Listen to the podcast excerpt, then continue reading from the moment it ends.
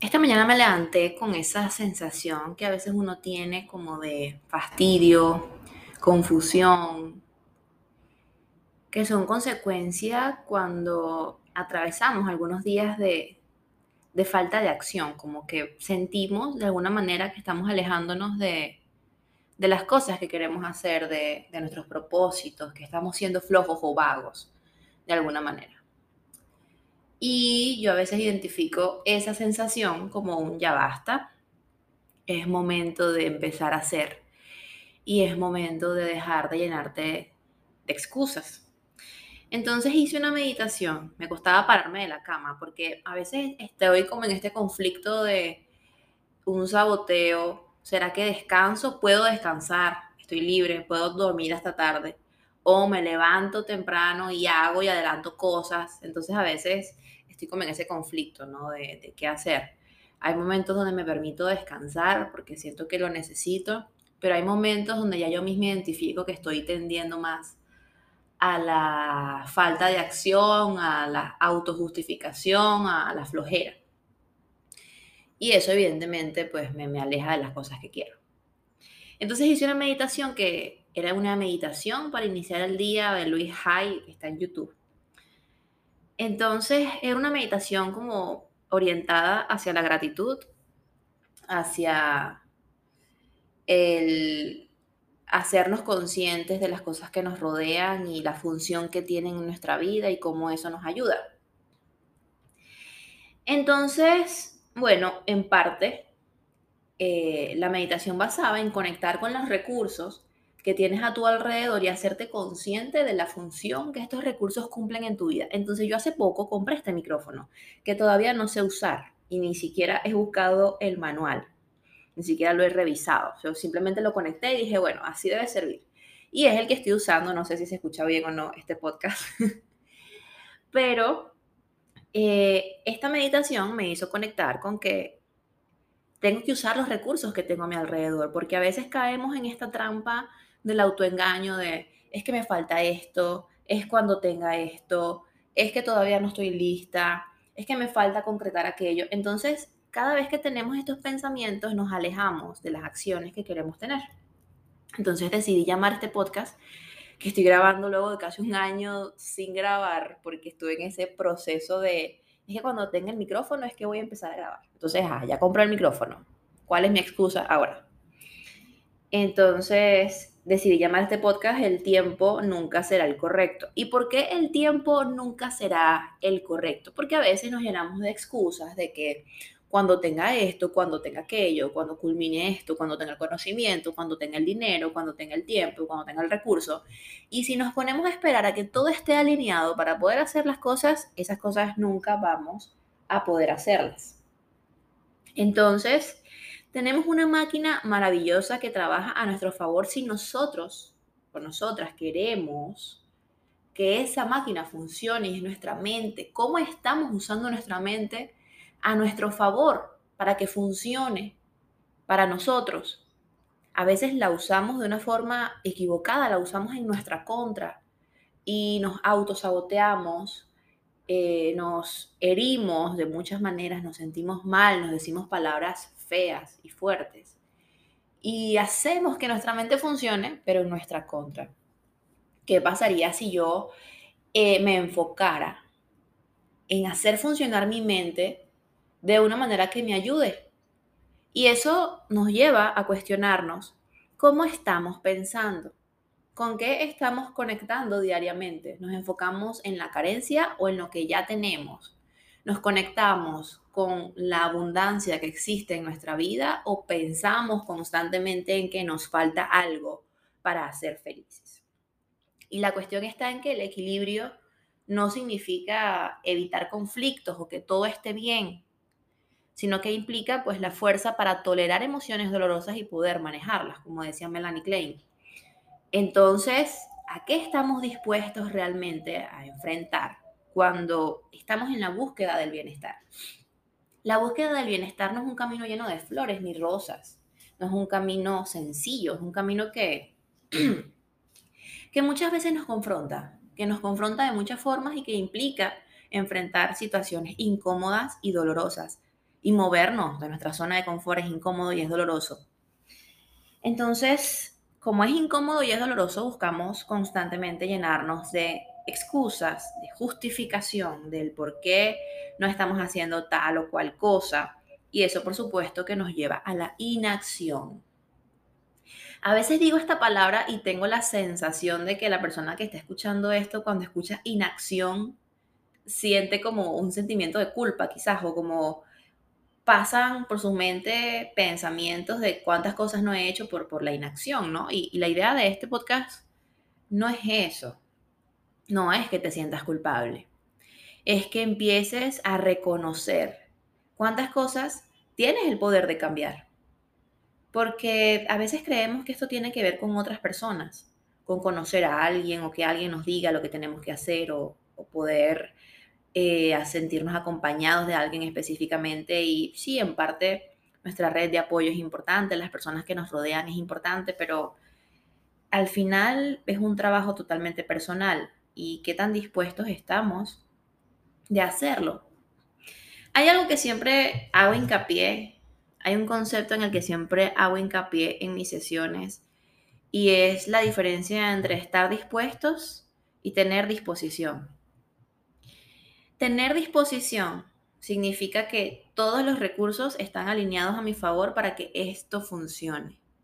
Ok, yo tengo las ganas, tengo la motivación, tengo el dinero, tengo el aprendizaje o el conocimiento, tengo todo para hacer esto. Y eso pues muy pocas veces pasa. En el mundo real muy pocas veces pasa. Muy pocas veces los astros y las estrellas están alineados para que tú puedas hacer eso que querías hacer la mayor parte del tiempo tiene que ver con estar dispuestos.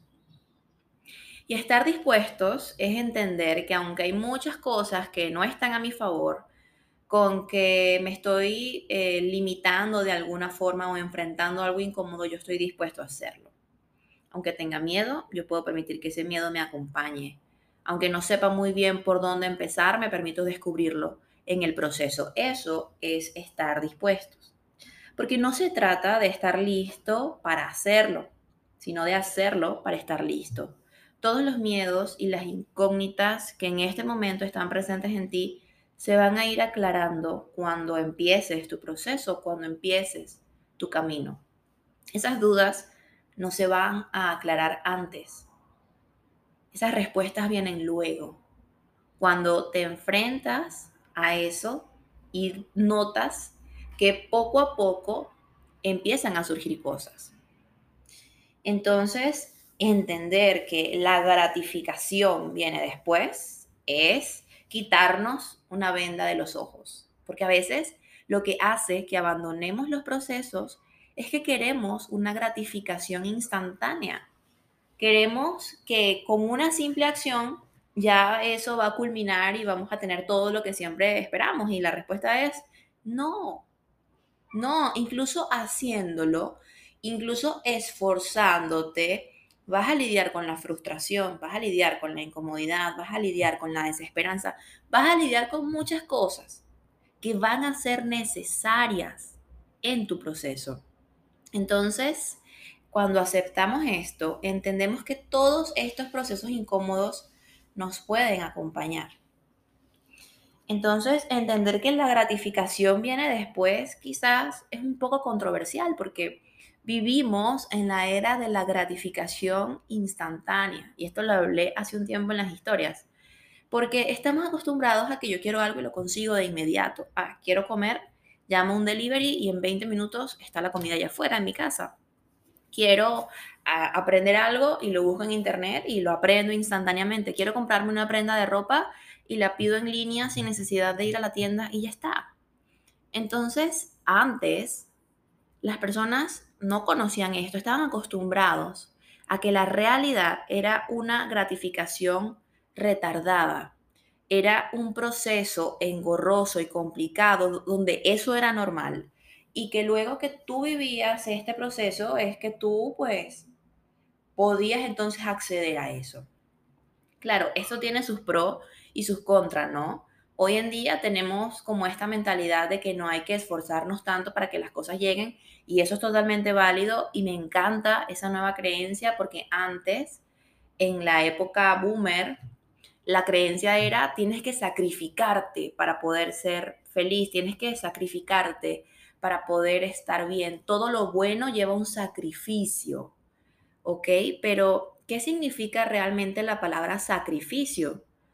Eh, sacrificio es sufrir, es desgastarnos en el proceso, es pasarla muy mal, o podríamos cambiar esa palabra por, a ver, sacrificio quizás quiere decir en este momento tener la capacidad de enfrentarnos a cosas incómodas y entender que eso es parte del proceso. Quizás me gusta más ese concepto, donde entendemos que tenemos que lidiar con cosas incómodas, pero eso no significa precisamente sufrir o pasarla mal. Porque sufrir viene de una acción que evita el dolor. Sufrimos cuando evitamos el dolor, cuando eh, luchamos contra él. Cuando nos resistimos a los cambios o a las cosas incómodas, en ese momento sufrimos. En cambio, algo duele o algo es doloroso cuando nos incomoda, pero sentimos que podemos lidiar con eso o aceptarlo. Entender que tenemos que tolerar emociones dolorosas y poder manejarlas, porque eso pues muchas veces es parte de la vida, ¿ok? Es algo que, que no podemos evitar directamente. Entonces, la gratificación viene después, eh, cuando por fin confrontamos esas situaciones y ya luego empezamos a entender la razón, el para qué, la ganancia y todo eso, pero quizás eso viene después del proceso que tú vas a empezar a vivir.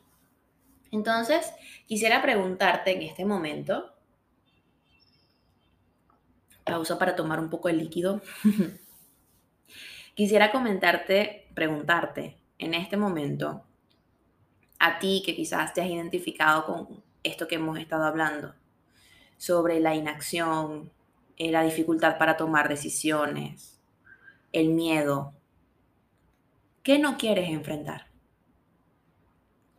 ¿Qué sientes que no quieres enfrentar? No quiero enfrentar la incertidumbre, no quiero enfrentar el fracaso, no quiero enfrentar el rechazo, no quiero enfrentar los cambios, ¿Qué no quiero enfrentar? ¿Qué es eso que no quiero enfrentar que hace que yo no tome acciones? Y muchas veces esto que no queremos enfrentar es está en nuestro inconsciente, no lo reconocemos a simple vista, pero en el fondo sabemos qué es eso. Yo quiero, por ejemplo, emprender un negocio, pero tengo miedo a, a fallar, a que no funcione. Entonces, como tengo miedo a que no funcione, no lo intento. Y esto pasa con mucha frecuencia.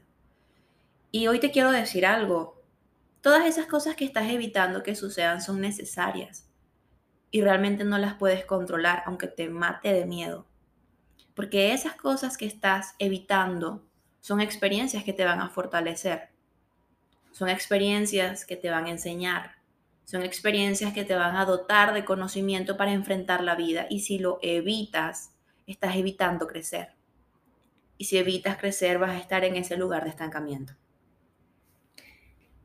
Y quizás reconocerlo es duro, pero hacernos conscientes y responsables de eso es liberador. Ahora, hay otra pregunta. ¿Qué tengo miedo a que cambie? Porque quizás mi presente no me gusta tanto, no es como quisiera, pero ya lo conozco. Ya lo conozco y me da miedo a que cambie porque si cambia, entonces tengo que aprender de nuevo qué hacer. Tengo que reajustarme. Pero te cuento algo, eso también es parte de la vida. Eso también es parte de tu crecimiento, porque lo que no se mueve está muerto biológicamente. Entonces, dentro de nosotros hay vida y hay movimiento constantemente. Y en nuestro, y en nuestro exterior, para poder estar sanos, también debe existir movimiento biológicamente es así. Ahora, una tercera pregunta. ¿Qué gano no haciéndolo? ¿Qué gano cuando no lo intento? ¿Qué gano cuando no lo hago? Y aunque esta pregunta pueda ser un poco controversial, como, a ver, no gano nada, evidentemente, porque estoy aquí sin hacer eso que quiero. A ver, sí, sí estás ganando algo, porque si no estuvieras ganando, entonces no estarías allí, ¿sí? Nunca vamos a estar en un sitio donde no estamos ganando nada, donde no estamos ganando así sea la justificación, la victimización, eh, la excusa, un diálogo repetitivo que nos decimos a nosotros mismos para calmarnos y compensar la inacción. Entonces, hay razones por las que estamos allí, aunque no podamos reconocerlo. Y digo podamos porque yo también muchas veces he estado allí y estoy allí y voy a estar allí, en ese espacio oscuro donde hay miedo, donde hay excusas, donde hay procrastinación, donde hay justificación. Y es válido estar allí. Y no te estoy hablando de esto para satanizar ese espacio, porque ese espacio y ese lugar es un lugar increíble donde nacen y crecen cosas. No sé cuántas veces me he descubierto a mí misma en ese espacio y agradezco ese espacio, pero no es un espacio para quedarnos. Es un espacio para sentarnos a reflexionar, para indagar, para escurriñar o escudriñar, no sé cómo se dice, internamente y ver qué surge de allí. Para eso es ese espacio, no para estacionarnos sino para estar de paso, para tomar y continuar. Entonces, siempre hay una ganancia secundaria. No estoy aquí por casualidad. Quizás esa ganancia secundaria es tomar esa pausa que necesito o no lidiar con cosas incómodas o conectar con traumas y heridas. Es independiente para cada quien, pero sí es importante indagar esa ganancia secundaria cuando estamos en el proceso de cambio a ver, no me quiero estacionar aquí, quiero avanzar, quiero salir bien. Identifica cuáles son tus ganancias secundarias, qué ganas no haciéndolo, a qué le tienes miedo que cambie, qué tienes miedo que cambie en tu proceso si tomas una acción y qué es eso que no quieres enfrentar. Cuando tú te respondes esto, tú conoces más tu situación y mientras más la conoces, más puedes accionar. Entonces, hay, otro, hay otra parte, hay otra parte quizás alterna que también es justa y también es necesaria de hablar y es el autoestima, por supuesto. No podemos hablar de este tema de la acción, de la inacción, de tomar decisiones, de las excusas, del autoconcepto, sin mencionar el autoestima.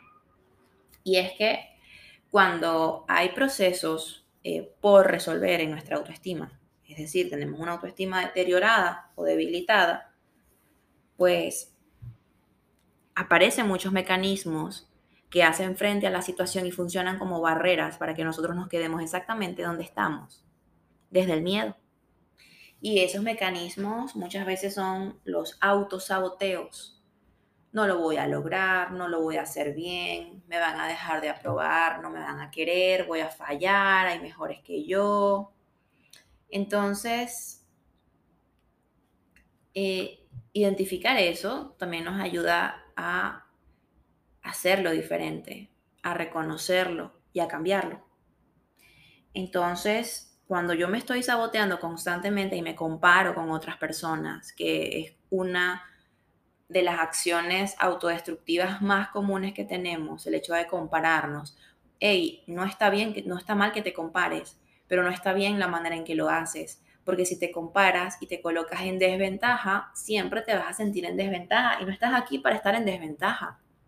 Tienes capacidades, tienes recursos, tienes cosas internamente que van a funcionar a tu favor solo si te lo permites pero desde el autosaboteo no podemos hacerle frente a la situación, ni a las acciones, ni sentirnos bien en ese proceso. Entonces, reconocer eso que me sabotea es importante.